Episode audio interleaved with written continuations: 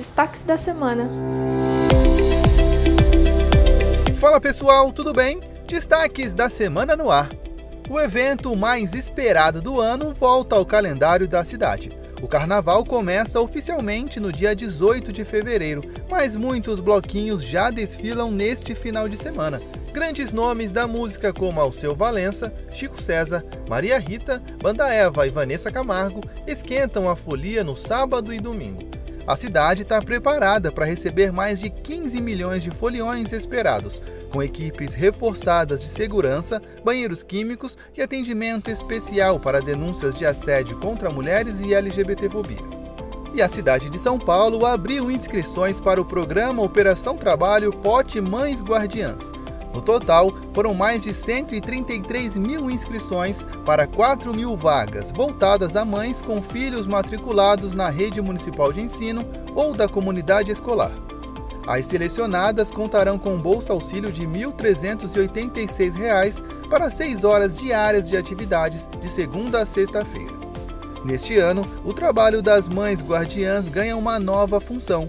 Elas vão trabalhar em ações contra a evasão escolar, com acompanhamento da frequência dos alunos e visitas domiciliares nos casos de irregularidade. Além disso, vão colaborar para a boa convivência entre os estudantes, para o fortalecimento da atuação familiar, para a defesa dos direitos humanos e para o cumprimento dos protocolos de saúde dentro das escolas.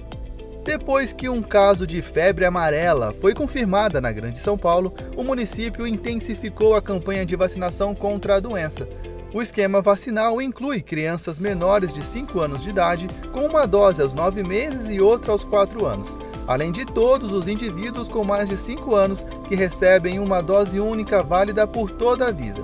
No caso de crianças que não receberam a segunda dose até os 4 anos, a vacina pode ser aplicada em qualquer idade.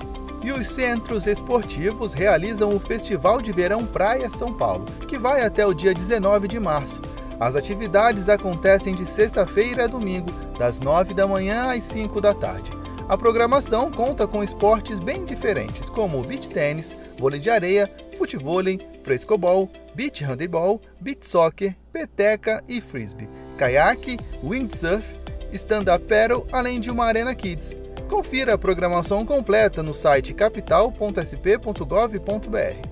E mais um espaço de acolhimento foi inaugurado na capital.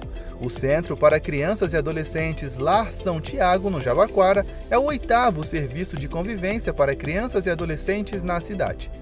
O local realiza atendimento a 120 crianças e adolescentes de 6 a 14 anos, oferecendo atividades como oficinas de capoeira, grafite, atividades lúdicas, orientação sobre alimentação saudável e a convivência e fortalecimento de vínculos das crianças e adolescentes e seus familiares.